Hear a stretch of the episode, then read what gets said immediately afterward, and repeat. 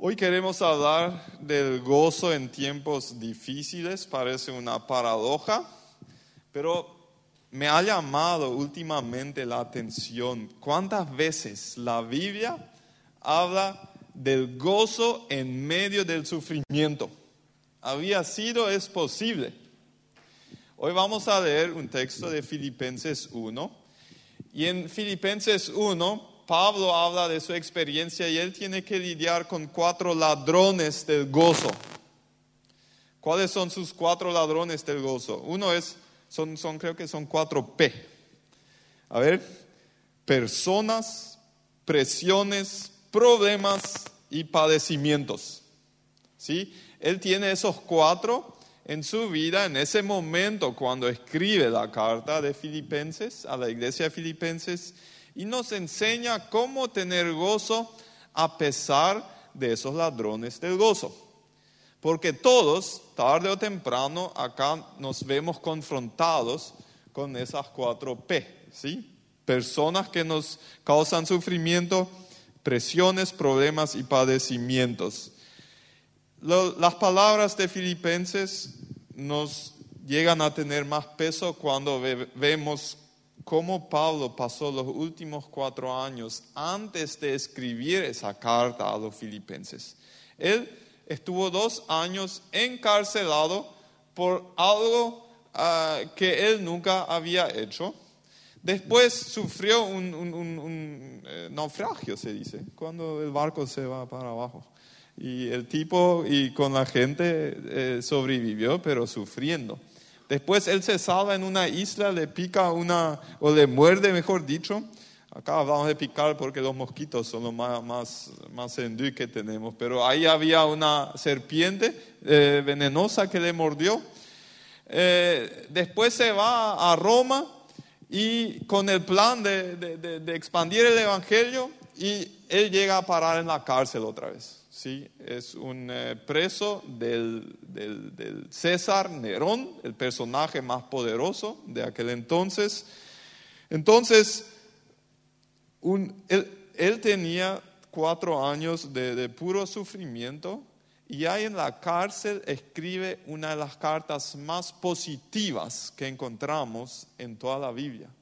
¿Sí? La carta a los filipenses solamente tiene cuatro capítulos y 16 veces aparece la palabra gozo o gozarse. ¿Sí? Imagínense, él habiendo pasado todo eso, estando en la cárcel, 16 veces menciona el gozo. El domingo pasado acá hablamos del gozo como un ingrediente de la familia saludable y es en imperativo, sí, es un mandato, gócense, dice ahí en, en Filipenses 4, lo que vimos la semana pasada. Eso nos dice que el gozo, más que con las circunstancias, tiene que ver con mi actitud y con mis decisiones que yo tomo en medio de las circunstancias que me toca vivir. Lo que hoy queremos es ver cuatro decisiones que Pablo tomó en su situación difícil para tener gozo y aprender de aplicar eso. Un, un error muy común cuando se trata de la felicidad o el gozo de la vida es el pensamiento sí, entonces. ¿Qué es el pensamiento sí, entonces? Es si las cosas, si mis circunstancias cambian para bien, yo voy a tener gozo. ¿Sí? Pablo podría haber dicho, si yo salgo de la cárcel, ahí voy a poder tener gozo. O podría haber dicho, él fue criticado duramente, vamos a hablar de eso. Si mis los que me critican eh, dejan de, hablar, ahí voy a tener gozo. Pero si yo hago depender mi gozo de que otros cambien o que mi circunstancia cambie, muchas veces simplemente no lo voy a encontrar.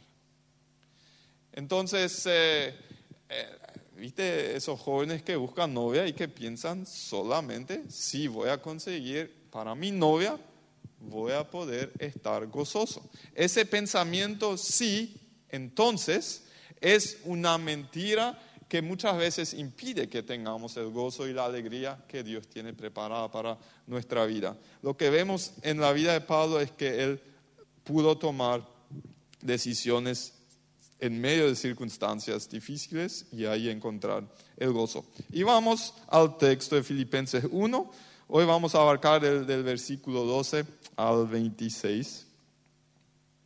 Y la primera decisión que Pablo toma es, recuerda que Dios puede usar cualquier circunstancia para bien. Leemos los versículos 12 al 14. Ahí escribe, hermanos, quiero que sepan que en realidad lo que me ha pasado ha contribuido al avance del Evangelio.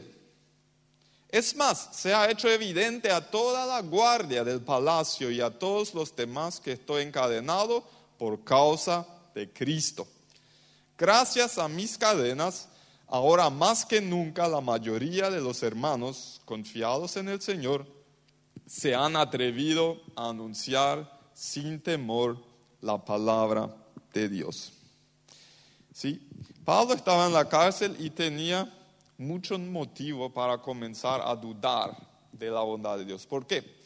Porque él en ocasiones anteriores ya había estado en la cárcel y ahí Dios intervino de manera espectacular para salvarle.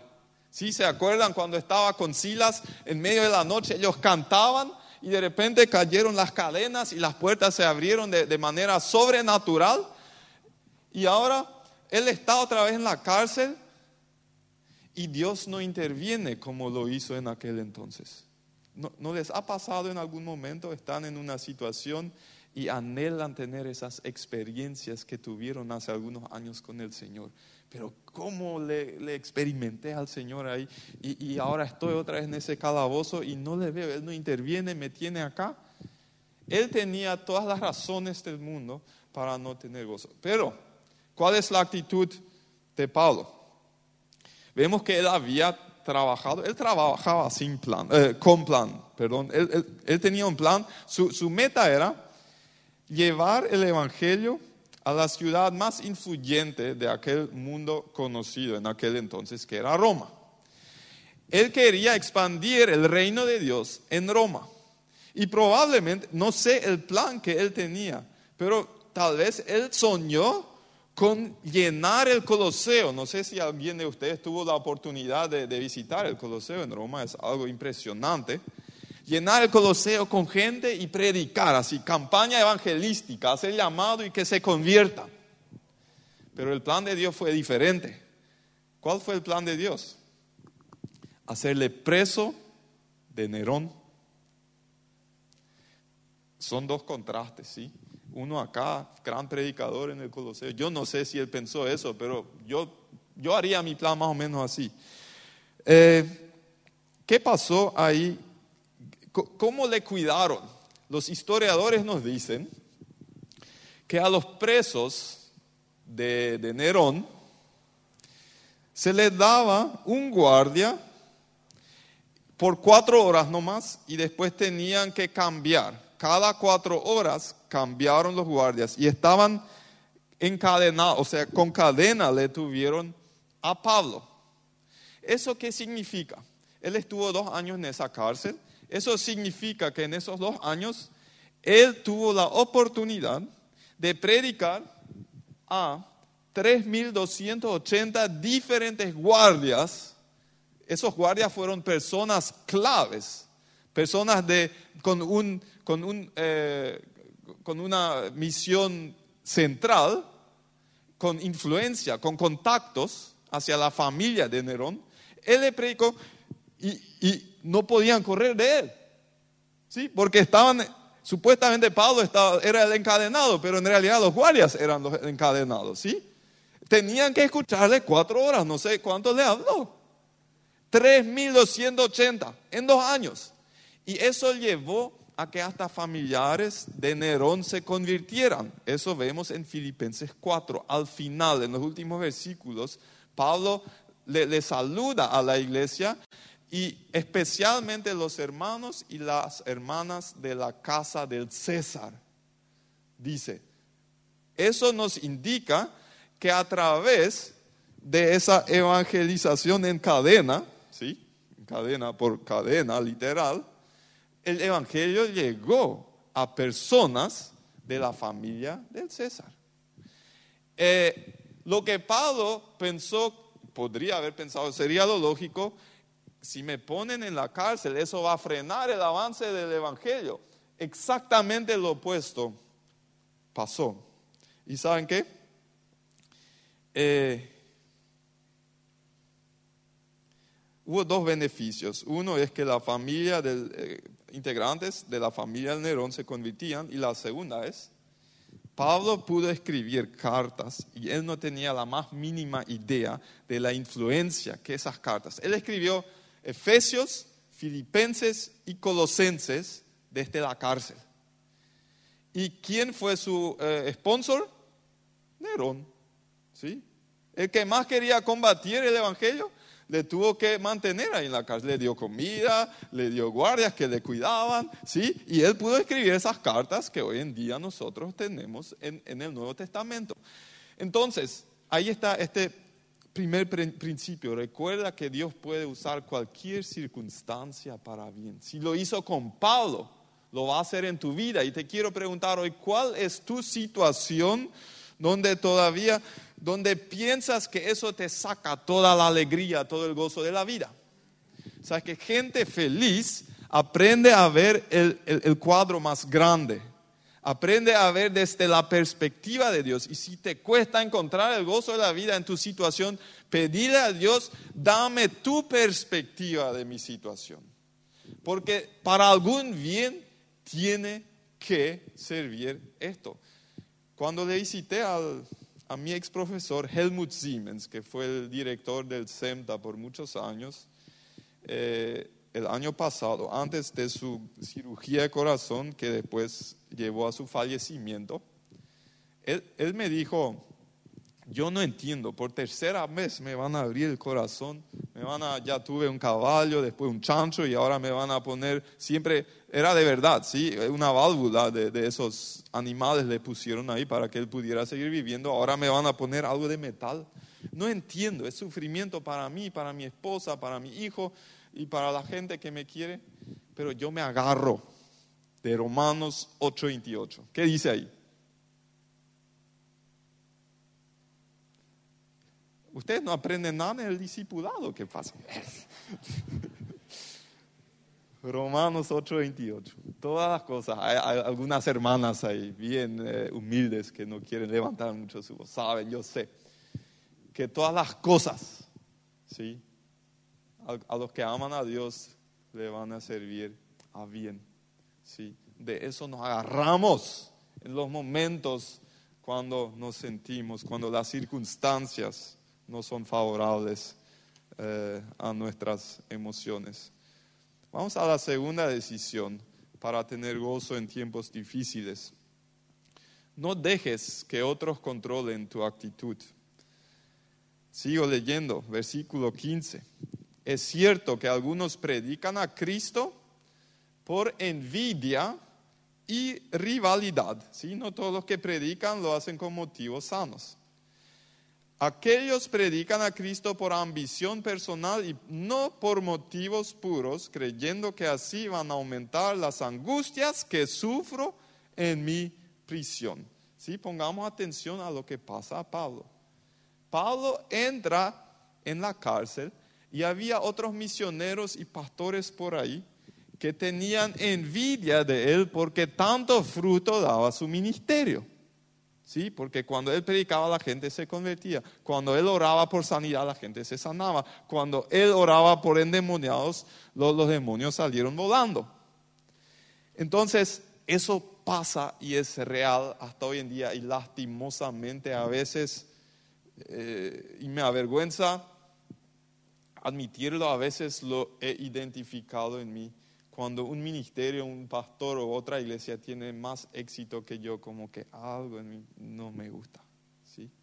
Eh, y, yo lo combato con todo mi corazón y esperemos que esto se erradique completamente de, mi vida. Pero le pasó acá a Pablo. Algunos dijeron, eh, ya, por fin él está en la cárcel, ahora yo me puedo lucir, porque él era el gran apóstol y muchos le quieren por todo su trabajo, ahora yo me voy a lucir.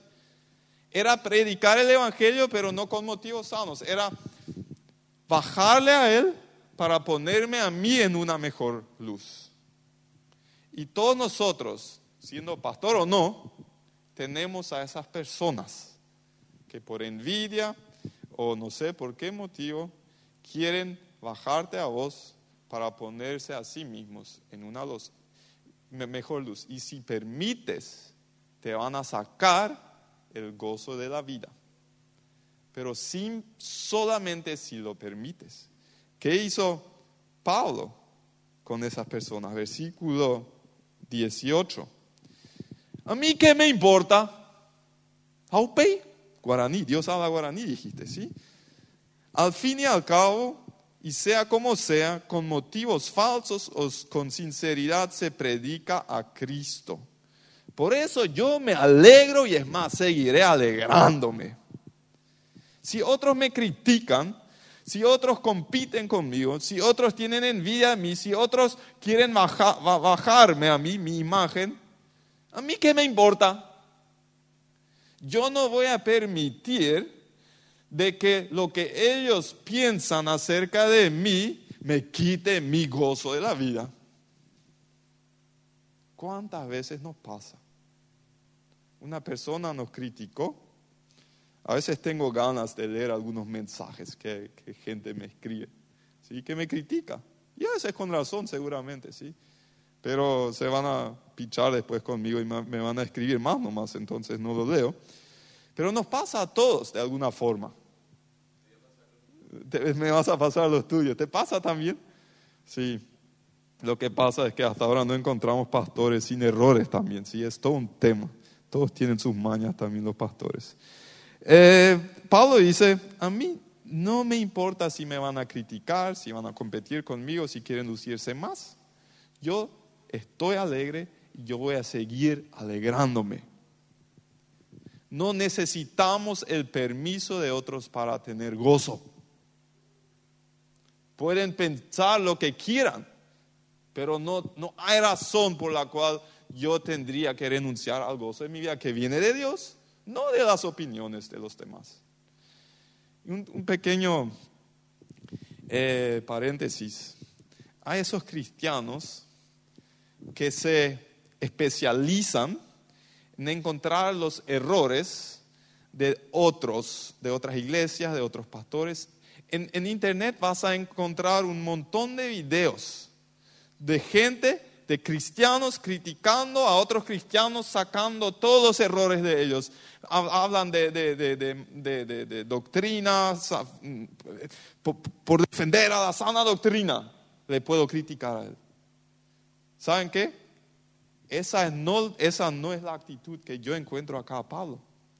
Él dijo, ellos tienen todos los motivos equivocados para su ministerio. Pero a mí qué?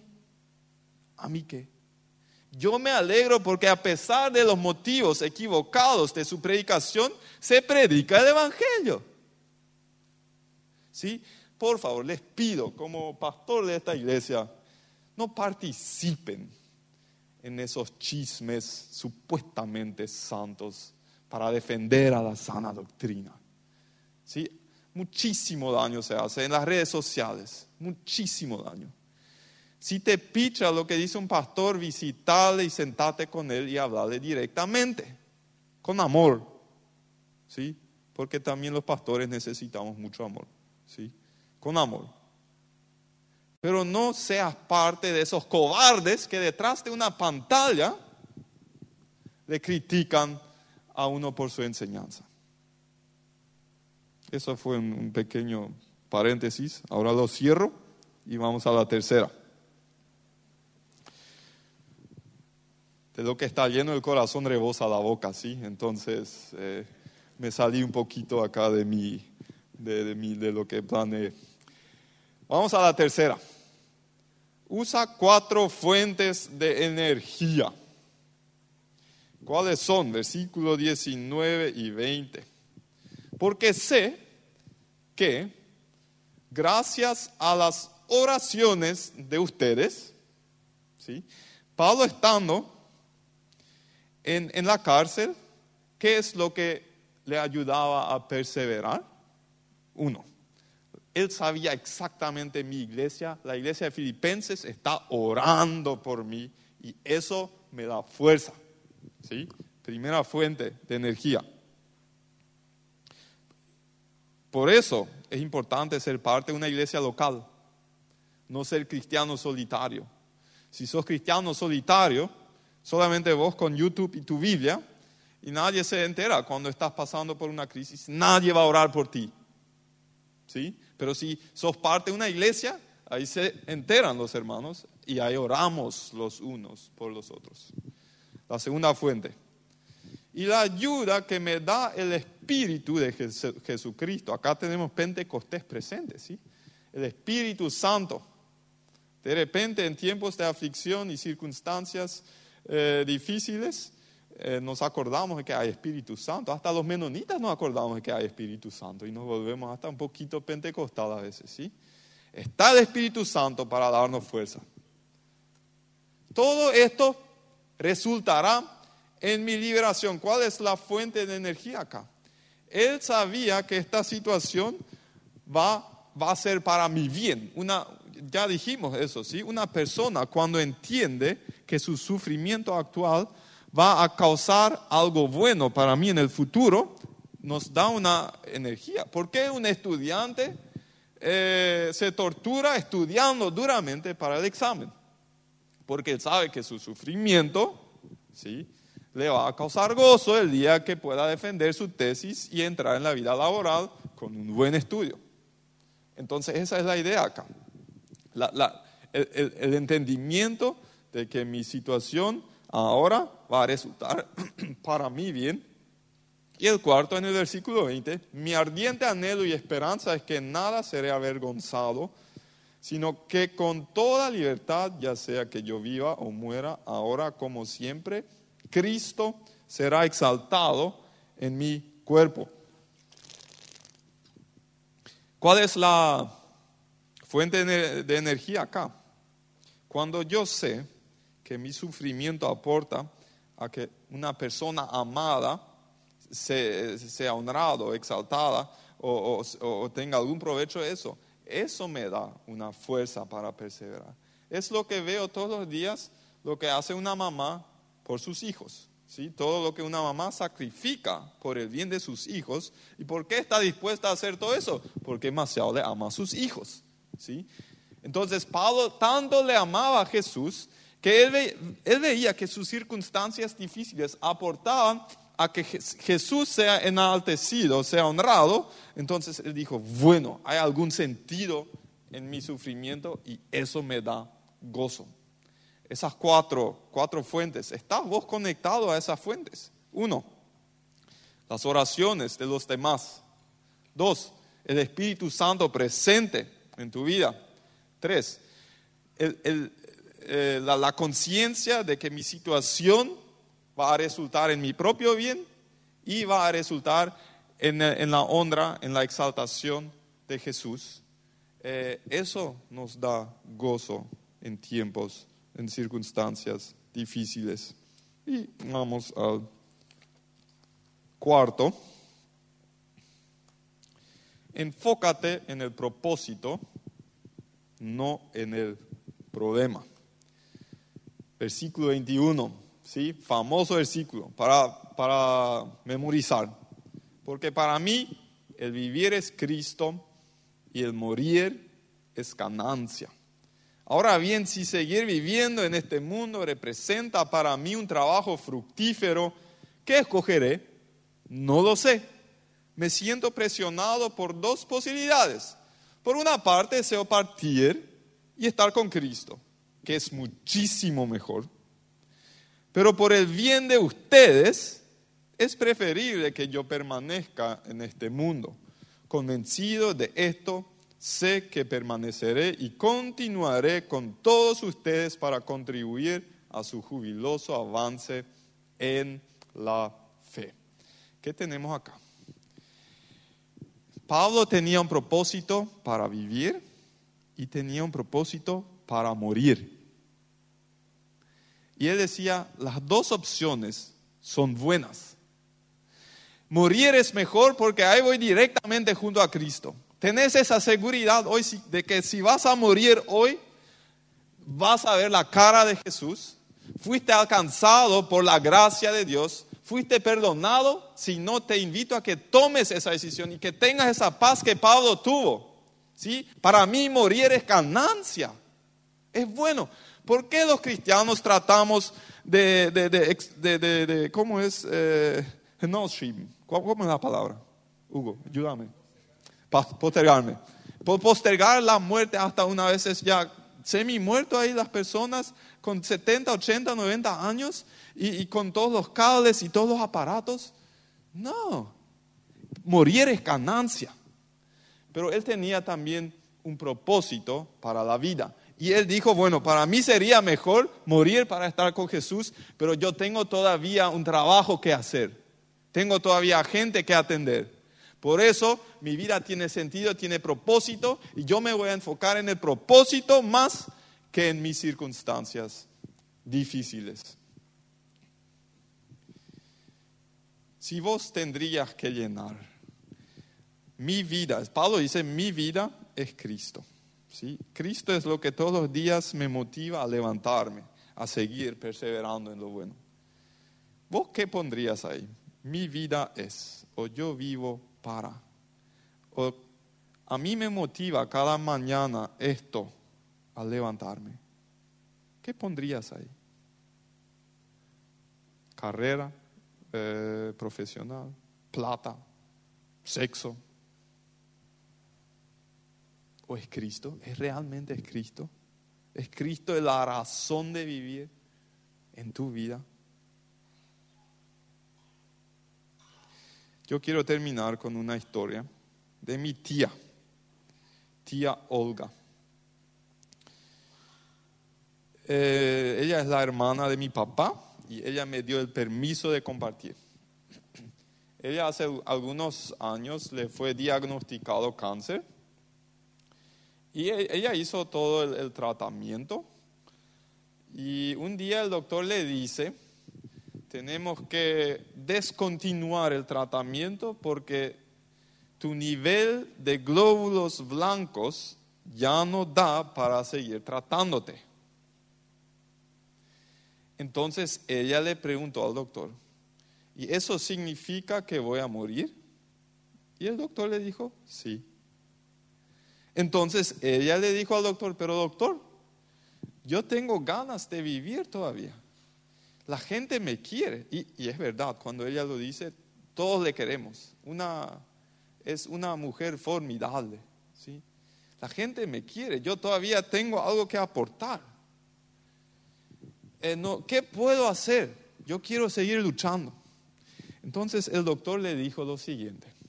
Andate a la casa de algunos parientes tuyos y alegrate lo máximo que puedas. Eh, reír, gozar la vida, disfrutar. Y después de algunos días, volves al hospital y te volvemos a hacer el, test del nivel de tus glóbulos blancos. Entonces ella hizo, ella se fue y hicieron cualquier macanada para reírse lo máximo posible esos días. Y, es una historia de verdad, ¿sí? De miércoles, jueves, viernes. Viernes ella vuelve, le hacen el test y ¿saben qué? Subieron significativamente los glóbulos blancos y ella pudo continuar con el tratamiento. El doctor le dijo, el éxito del tratamiento depende solamente 30% de la medicación que te damos y el 70% de tu actitud con la cual vas a encarar este proceso. Por favor, no saquen la conclusión de esto que todos los que mueren no, no, hicieron algo mal. E, e, ese no es mi punto. Solamente quiero resaltar eso de mi tía, ¿sí? la actitud. Ella, en medio de circunstancias difíciles, tomó la decisión de alegrarse de seguir luchando, de confiar en Dios. Y Dios le dio la vida y ella hoy está otra vez de pie, bendiciendo a toda la familia y a muchos más. La decisión, el gozo se basa en una decisión, tiene que ver con nuestra actitud y si tomamos esas cuatro decisiones, ¿sí? ¿Cuál es la primera? Atendió hoy. Ya sacaron, ah, ahí está todo. Eh, bueno, recuerda que Dios puede usar cualquier circunstancia para bien, ¿sí? Eso hay que repetir todos los días, todos los días, para que se integre, interiorice. No dejes que otros controlen tu actitud, ¿sí? No tengo que pedir permiso a otros para ser feliz. Y si le picha a otros que yo esté feliz, que se pichen. Yo estoy feliz porque Dios me da la felicidad. Tres, usa cuatro fuentes de energía Cuatro, enfócate en el propósito, no en el problema.